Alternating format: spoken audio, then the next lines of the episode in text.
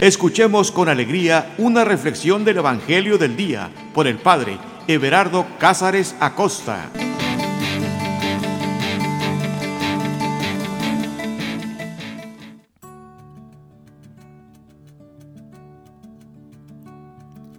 Carta de amor. Eso es la Sagrada Escritura, una carta de amor para cada uno de nosotros. Y así como cuando alguien recibe una carta de amor, eh, bueno, creo que cada vez es menos porque ya usamos todo de manera digital. Pero si trataras de imaginarte en aquel tiempo donde esperabas a que llegara el cartero, donde ponía todas las cartas en el buzón y alguien las agarraba y las empezaba a repartir, ¿cómo alguien cuando agarraba una carta del ser amado, inmediatamente la ponía sobre su pecho y se iba a algún rincón a leerla de manera solitaria, de manera íntima? Porque no quería que nada lo distrajera, porque quería enfocarse en esas palabras, porque quería trasladarse a ese lugar, quería escuchar la voz del ser amado al mismo tiempo que leía esas líneas. Esa es la Sagrada Escritura para nosotros, una carta de amor. Por eso cuando nosotros la leemos debemos de tomar la misma actitud de aquel enamorado tomarla con entusiasmo, alejarnos inmediatamente, ir a un lugar secreto y ahí, ahí orar, ahí leerla, con una actitud de escucha, con una actitud de alguien que quiere escuchar la voz del amado.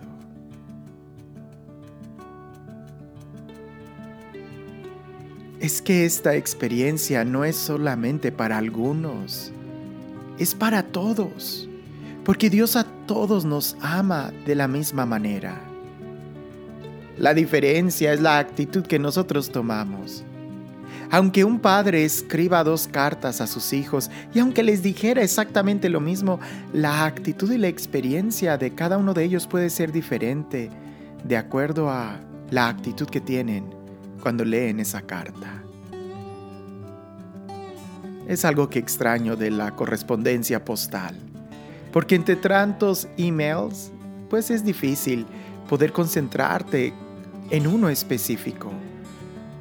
Hoy tenemos la Sagrada Escritura, la Biblia. Trata de, de tenerla físicamente cuando leas el Evangelio. Apaga el celular, apaga todo. Y cuando la leas, cuando la leas, toma la actitud de alguien que se va a un lugar solitario, secreto para orar, para leer esa carta de amor. Porque la palabra de Dios, la Sagrada Escritura, no se te olvide, es para ti una carta de amor. Así que te invito a que vayamos a nuestro lugar solitario, que te pongas los audífonos, que subas el volumen que te desconectes de todo y en estos minutos solamente concéntrate en la sintonía de tu corazón y la melodía de esta música que Dios te ofrece como una carta de amor. Respira profundo y suelta el aire y al soltarlo suelta tus hombros, tus brazos, tus preocupaciones. Respira profundo suelta el aire. Estás aquí, aquí y ahora, en este momento, y eso, eso es lo más importante. Respira profundo y ábrete al amor de Dios. Cerrar los ojos nos ayuda para abrir nuestro corazón. Así que cerrando nuestros ojos, Iniciemos esta oración diciendo, en el nombre del Padre, en el nombre del Hijo y en el nombre del Espíritu Santo.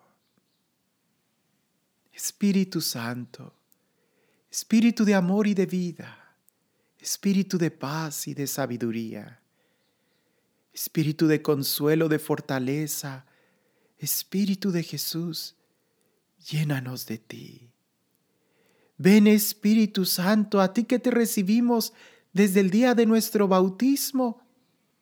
Ven abogado divino y llénanos de ti. Toma, toma control de nuestra vida. especialmente en estos minutos, nos rendimos totalmente a tu inspiración, nos rendimos a tu presencia, nos rendimos a tu inspiración, a tu toque, a ti Señor. Ven Espíritu Santo y sopla sobre cada rincón de nuestra alma. Ven Espíritu Santo y con esa luz inefable ilumínanos. Ilumina nuestro entendimiento, nuestra imaginación, nuestros sentidos. Ilumina nuestros sentimientos, Señor. Que podamos estar en comunión con la iglesia, en comunión con los santos, en comunión con los ángeles. Que podamos estar en comunión con Jesucristo, teniendo los mismos sentimientos. Ven Espíritu Santo y como ríos de agua viva, llénanos de ti. Ven Espíritu Santo y como cascadas fuertes y portentuosas, trasládanos, llévanos a tu presencia, donde todo es nuevo. Ven Espíritu Santo, llénanos de ti, de tu paz, de tu vida. Llénanos, Señor, más hasta que podamos ser configurados contigo plenamente. Ven amor, abogado divino, llénanos de ti. A cada uno de nosotros, aquellos que escuchan el, audio, únenos, únenos a todos en ti, en tu palabra, a través de la historia del tiempo, sin importar el lugar y la condición. Llénanos de ti. Llénanos de tu amor. Ven, Señor Jesús. Ven, amor del Padre. Ven, Dios. Confiamos en ti.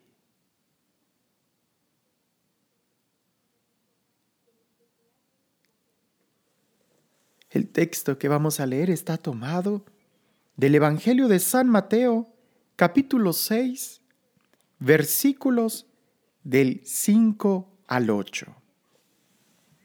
Mateo capítulo 6, versículos del 5 al 8.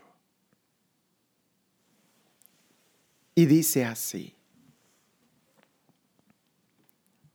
Cuando oréis, no seáis como los hipócritas, que son amigos de orar puestos de pie en las sinagogas y en las esquinas de las plazas, para exhibirse delante de los hombres. En verdad os digo que ya recibieron su recompensa. Tú por el contrario, cuando te pongas a orar, entra en tu aposento y con la puerta cerrada, ora a tu Padre que está allí en lo oculto, y tu Padre que ve en lo oculto, te recompensará. Y al orar, no empleéis muchas palabras como los gentiles, que piensan que por su locuidad van a ser escuchados. Así pues, no seáis como ellos, porque bien sabe vuestro Padre de qué tenéis necesidad antes de que se lo pidáis.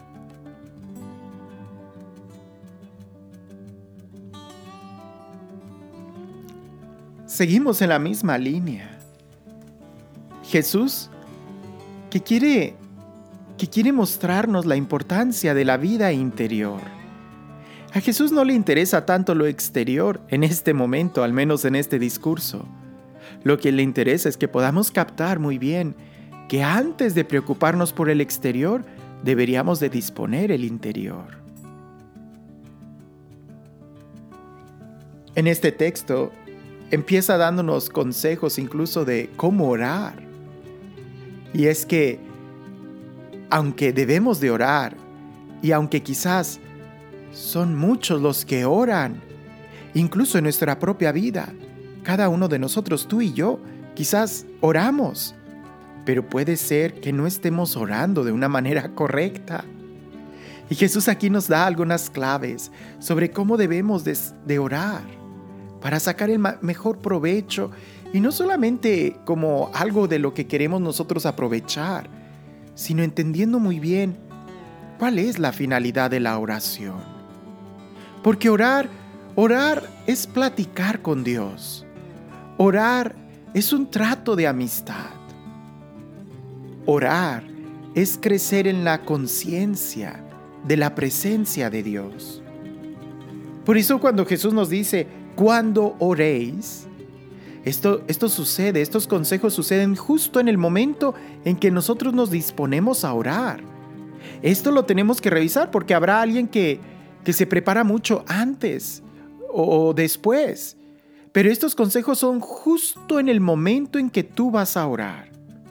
Y dice así, cuando oréis, no seáis como los hipócritas. Hipócritas, una palabra muy fuerte, un poco recurrente en el Evangelio de Mateo. No seáis como los hipócritas. Tenemos que empezar definiendo qué significa hipócrita. Hipócrita es una persona que, eh, pudiéramos decir, tiene dos caras. Te dice una cosa y hace otra, ¿verdad? Es un, aparenta ser alguien que no es. Hay doblez, hay engaño. Hay dobles intenciones. Eso es un hipócrita. Alguien que tiene dobles intenciones. Y Jesús nos advierte de no ser como los hipócritas. Y es que, aunque la labor que hagamos sea muy noble como precisamente la oración, sí podemos caer un poco en eso de ser hipócritas, de no estar completamente conscientes de lo que es importante. Y es ahí donde Jesús nos está advirtiendo de que no tengamos doble, dobles intención en nuestro corazón. Cuando oréis, no seáis como los hipócritas. Decíamos que una, una persona hipócrita es quien te dice a ti una cosa y luego va y le dice otra cosa a otro. Pues es precisamente eso lo que puede suceder en la oración, que al mismo tiempo de estar orando, le estemos diciendo una cosa a alguien y otra cosa a otro. ¿Cómo sucede eso? pues en la oración es, es hablar con Dios, ¿cierto? Y lo que te debe de interesar en el momento de orar es platicar con Dios. Pero se podría platicar con Dios y orar y tener otra intención además de querer buscar la amistad con Dios? Sí. Y la otra intención es que los demás te vean. Por eso continúa aquí diciendo, no seáis como los hipócritas. ¿Quiénes son los hipócritas? Aquellos que son amigos de orar, puestos de pie en las sinagogas. Y cuidado, porque eso no es solamente una característica, tiene que ir más allá. El, el estar orando puesto de pie en la sinagoga o como dice más adelante, y en las esquinas de las plazas, no es suficiente para poder calificar a alguien como hipócrita. Tenemos que leer el texto corrido sin hacer una pausa. Dice así, cuando oréis, no seáis como los hipócritas, que son amigos de orar puestos de pie en las sinagogas y en las esquinas de las plazas para exhibirse delante de los hombres. Y ahí está el meollo. Lo hacen no para profundizar en su relación con Dios, sino para exhibirse. Y exhibiéndose, ya ahí tienen el doblez en su corazón. Tratan de orar a Dios con, no sé, con sus palabras, pero su, su postura, su actitud, su intención es que los demás vean que son personas de oración.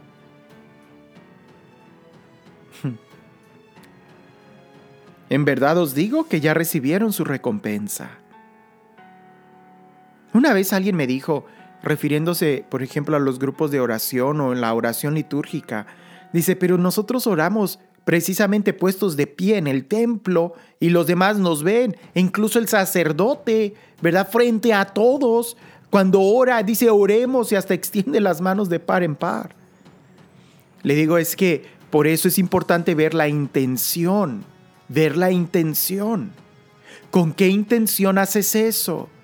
¿De dirigirte totalmente a Dios y quizás todos como pueblo unirnos a Dios? ¿O lo haces para que los demás te vean? Quiero pensar, y debe de ser, y así es por el rol que desempeña el sacerdote cuando está al frente y extiende las manos y nos invita a orar y él está orando frente a nosotros, la intención de él es, claro está, guiar la oración del pueblo para que todos juntos estemos en oración y en sintonía con Dios. Esa es su intención. Claro está que esa intención es buena. Lo malo sería que la intención de alguien sea ser visto, que los demás lo vean. Una vez había una persona que en el momento de, en el acto penitencial donde dicen por mi culpa, por mi culpa, por mi gran culpa, esa persona se golpeaba tan fuerte el pecho que se oía cómo, cómo resumbaba la caja torácica.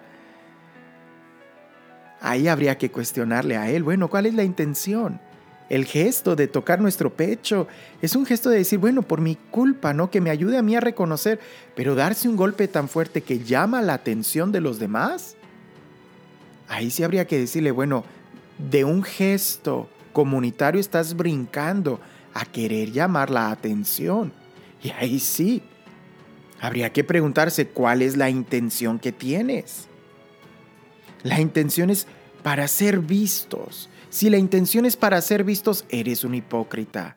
Si la intención es para que los demás vean que oras muy bonito, cantas muy bonito, que te arrepientes de tus pecados, que, o sea, si la intención es que los demás te vean, pues estás perdiendo de vista al que te debe de ver, al único que te debe de interesar que te vea, y ese es Dios.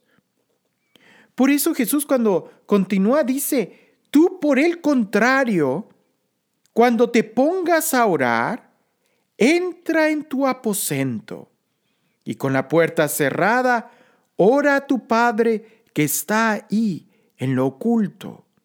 Y tu Padre que ve en lo oculto te recompensará. Es una actitud totalmente clara e importante. Cuando nosotros oremos, Deberíamos más bien de entrar a lo más profundo de nuestro corazón y desde ahí orar. Ya creo que ya hablamos de la acción litúrgica, ese está claro, tiene que haber una armonía y tenemos que orar como pueblo. El mismo Jesús nos enseña a orar como pueblo y el mismo Jesús cuando recita los salmos con sus discípulos lo hace siguiendo las normas, podemos decir, litúrgicas de su momento. Aquí es revisar nuestra intención, la intención de cuando oramos frente al pueblo, o particularmente, y creo que por ahí deberíamos de empezar, sencillamente la intención que tenemos para orar.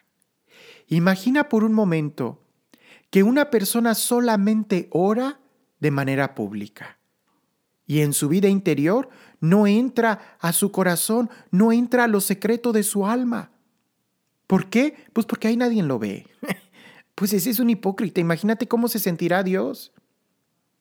Imagina, imagina que alguien se acercara a ti solamente para que los demás lo vean y digan, ay, qué buena persona te saludó.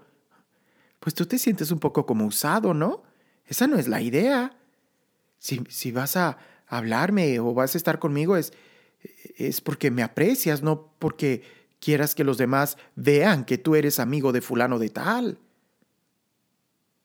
Eso, eso a veces yo lo he podido experimentar.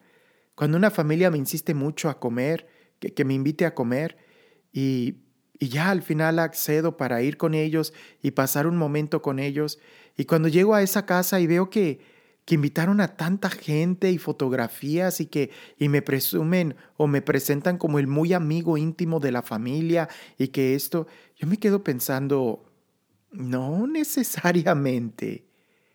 Es muy posible que la intención de esas personas sea más bien exhibir y presumirme que son amigos de un sacerdote y yo me siento un poco incómodo, la verdad. En cierta manera elogiado de, de que, bueno, pues quiero pensar que es recta la intención de las personas, pero siempre me queda esa sensación de, mm, puede ser que no, porque una vez que ya lograron su cometido, ya se olvidan de mí. Una vez que consiguieron todas las fotografías, ya se olvidan de mí. Ahora imagínate cómo se pudiera sentir Dios. ¿Usado? Nada más para que los demás vean, ay, pues es una persona de oración, seguramente es una persona buena. Aquí Jesús nos está pidiendo, nos está invitando a que vayamos al interior de nuestro corazón y que podamos ver ahí, en nuestro interior, cómo poder nosotros crecer, cómo nosotros poder profundizar en la relación con Dios. Cuando iniciábamos esta reflexión, el ejemplo que me venía a la mente era de aquel que lee la carta de su amado y se va al rincón. Esa, es la actitud normal de alguien que quiere profundizar en amistad con alguien particular.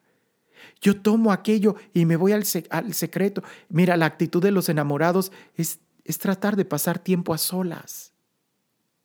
Esa debería de ser nuestra actitud. Claro, el enamorado nunca se avergüenza de su amado, de su amada. Los esposos jamás se avergüenzan de con quién se van a casar, lo presumen, pero también procuran momentos muy fuertes de intimidad.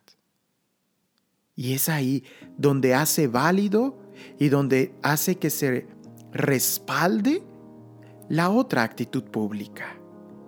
Cuando hay un profundo encuentro de amor. Es ahí donde Jesús nos invita. Primero entra a tu cuarto, ora ahí en lo secreto, ahí relacionate tanto con Dios. De tal manera que cuando ores de manera pública tú estés más concentrado en aquello que es más importante. Y el siguiente es, y al orar, no empleéis muchas palabras como los gentiles, que piensan que por su locuacidad van a ser escuchados. Locuacidad, discurso, palabrería. Hay personas, aunque no lo creas, que cuando oran es como si le estuvieran dando clases a Dios o es como si se estuvieran justificando. No. La oración es en un trato de amistad, es crecer en la amistad, es ir más adentro. Dios ya sabe, Dios ya sabe lo que te pasa. Y alguien pudiera decir, ¿y entonces para qué oro? No, es que una cosa es que Dios sepa lo que te pasa y otra cosa es que que tú lo conozcas a él que tú lo escuches a Él. Como dicen, ora tanto, insiste tanto en la oración, no pretendiendo que Dios te escuche, sino hasta que tú escuches a Dios. Eso es diferente. Así pues, no seáis como ellos, porque bien sabe vuestro Padre de qué tenéis necesidad antes de que se lo pidáis. Dios nos conoce. Y aquí lo importante es cómo, cómo yo estoy conociendo a Dios. Momento enseguida nos va a hablar de la importancia de insistir en la oración, de insistir. Y es que una cosa es insistir en la oración y otra cosa es decir mucha palabrería. Insistir en la oración es tratar de ir más profundo, a mayor intimidad con Él decir mucha palabrería, es decir, discursos y, y a veces podemos decir muchos discursos, pero nuestro corazón está en otro lugar. O como, como Jesús explica al principio, con un corazón hipócrita.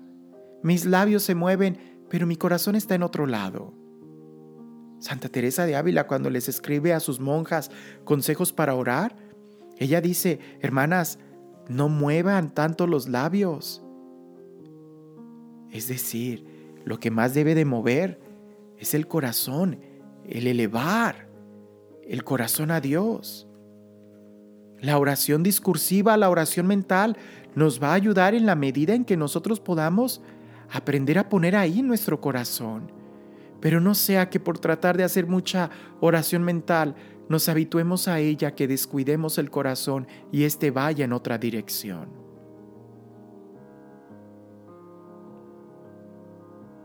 La oración es un trato de amistad. Y como trato de amistad, así nosotros deberíamos también de buscar a Dios como un amigo.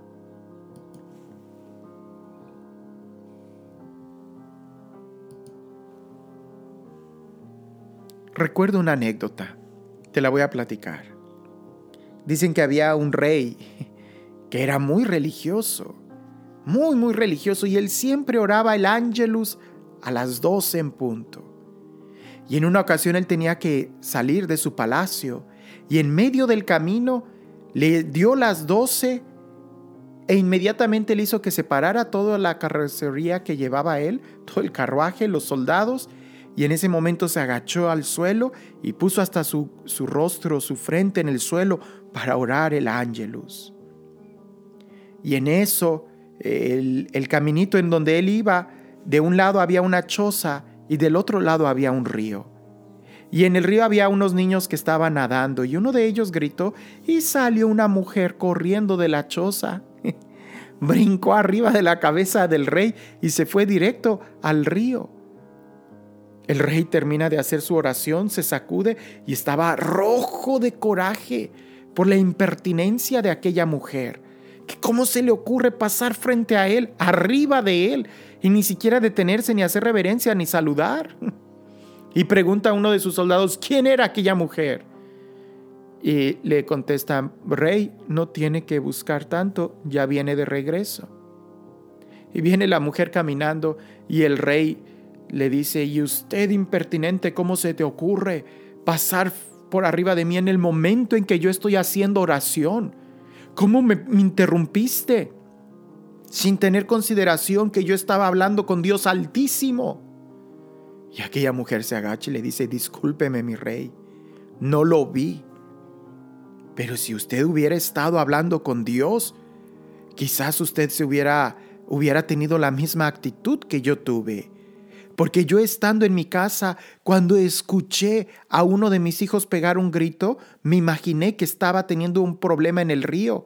Y salí corriendo y no vi a nadie, no lo vi a usted, con tal de llegar pronto a auxiliar a mi hijo a la voz de su grito. Si es verdad, Señor mi rey, que usted estaba hablando con Dios, pues usted no debió de haberse dado cuenta de nada por poner toda su atención en la voz de Dios y en la presencia de Dios, que es mucho más importante que yo al salir corriendo por arriba de usted. Aquel rey no le hizo nada a la mujer porque aprendió una muy buena lección sobre la oración. Cuando nosotros oramos, debemos de centrar toda nuestra atención en Dios. Al principio de este Evangelio, cuando Jesús utiliza esa palabra hipócrita, hipócrita es una persona que tiene su corazón dividido, es una persona que hoy dice sí, mañana dice no. Hipócrita es una persona falsa que dice una cosa sin sentirlo. Hipócrita es alguien que te dice, que te habla mal de, de tu enemigo y a tu enemigo le habla mal de ti. o sea, hipócrita es alguien que tiene su corazón fragmentado, que no es completamente honesto, que no es íntegro, que no es de una pieza. ¿Cuántas veces en nuestra oración nosotros también pasamos por momentos así? Que nuestro corazón está dividido, que nuestro corazón está fragmentado, que no somos capaces de tener una atención completa. Quizás el día de hoy tú no vas a orar en la plaza, eh, eh, y en medio de la sinagoga de pie, en voz alta para que todo el mundo te vea. Quizás no. Pero si tú dices, no, no lo voy a hacer por pena, eso también es ser hipócrita. Porque entonces te avergüenzas de la amistad que tienes con Dios. Y es que debe de llegar un momento en nuestra vida espiritual en donde no tengamos ojos ni pensamientos para nada más, sino solamente para Dios. ¿Cuál es el consejo que Jesús nos da? Que tratemos de desconectarnos de todo. Entrar a tu cuarto, sí, puede simbolizar entrar a tu habitación, a tu casa, y en el silencio donde nadie te ve. Pero también debe ser que entremos a lo más profundo de nuestro corazón. Ahí donde Él aguarda por cada uno de nosotros. Ahí donde Él nos mira. Ahí donde surgen los sentimientos más profundos del hombre. Cerrar la puerta pudiera simbolizar cerrar nuestros párpados, es decir, cerrar nuestros sentidos externos. ¿Para qué? Para que nos concentremos en aquello más íntimo. Desde el día de nuestro bautismo nosotros recibimos en nuestro interior al Espíritu Santo. Y San Pablo nos dice que somos templos, templos de Dios. Más que buscar afuera, deberíamos de volcar nuestra atención hacia el interior, que allí, allí es donde Dios aguarda. Ahí es donde nosotros podemos tener una experiencia más profunda, real, íntima con Dios.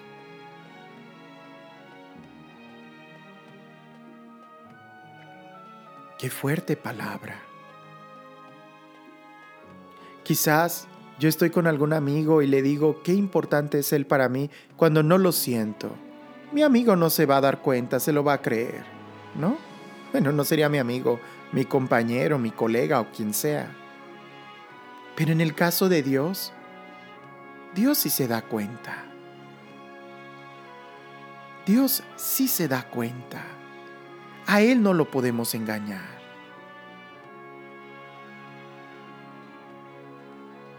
Qué importante es que nosotros seamos capaces de madurar y darnos cuenta de esta realidad espiritual. Creo que más que buscar mucho tiempo, lo que debemos de buscar es calidad en nuestra oración. Que nuestro corazón esté completamente en sintonía, en sintonía con Dios. No ser hipócritas, sino ser honestos con Él.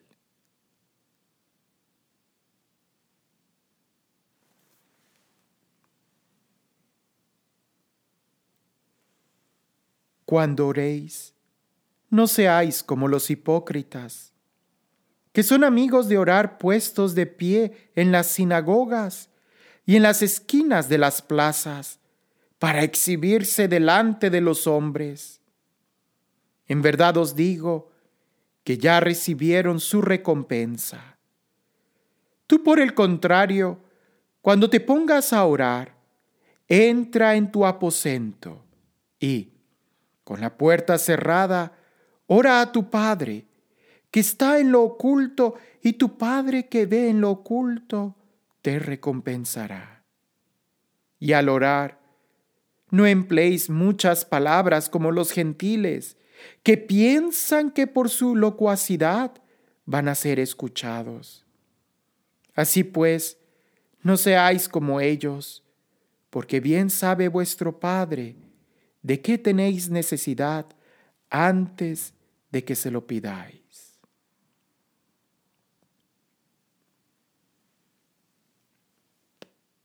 Señor Dios, te doy gracias porque tú eres tú eres íntegro, tú eres honesto, porque tú tienes un corazón completo y cuando tú me hablas, tú te entregas totalmente a mí. Porque cuando tú me dices que me amas, es porque verdaderamente me amas completamente a mí. Porque cuando tú dices que me buscas, es porque me estás buscando cada momento, cada segundo, cada instante de mi vida.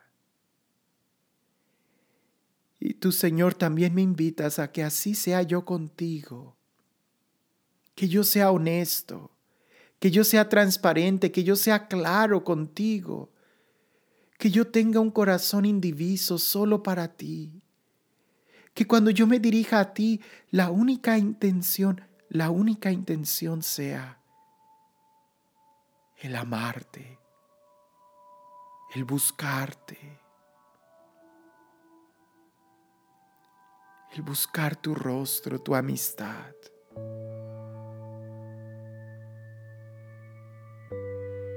Concédeme, Señor, el don de poder orar. Enséñame a orar, no de palabras, sino desde mi corazón. Que mis pensamientos, mis emociones, mi imaginación, mis palabras, mis gestos, mis posturas estén totalmente enfocadas en ti. que cuando yo esté delante de ti, Señor, todo se detenga y nada me distraiga, porque tú eres más importante que todo.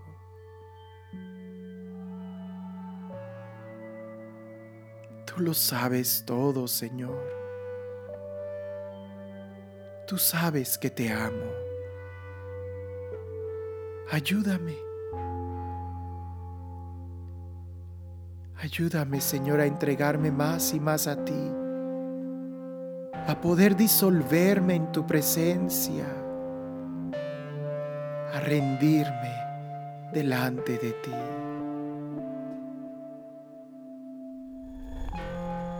Te amo, Señor, pero indudablemente todavía tengo muchas cosas que cambiar. Y mis intenciones tienen que ser únicamente el buscarte a ti, el amarte a ti.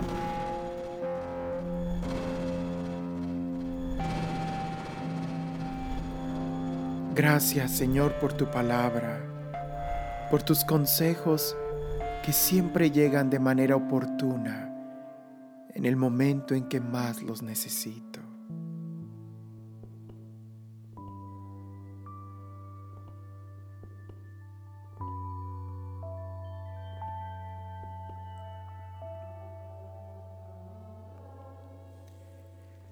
El Señor esté con ustedes.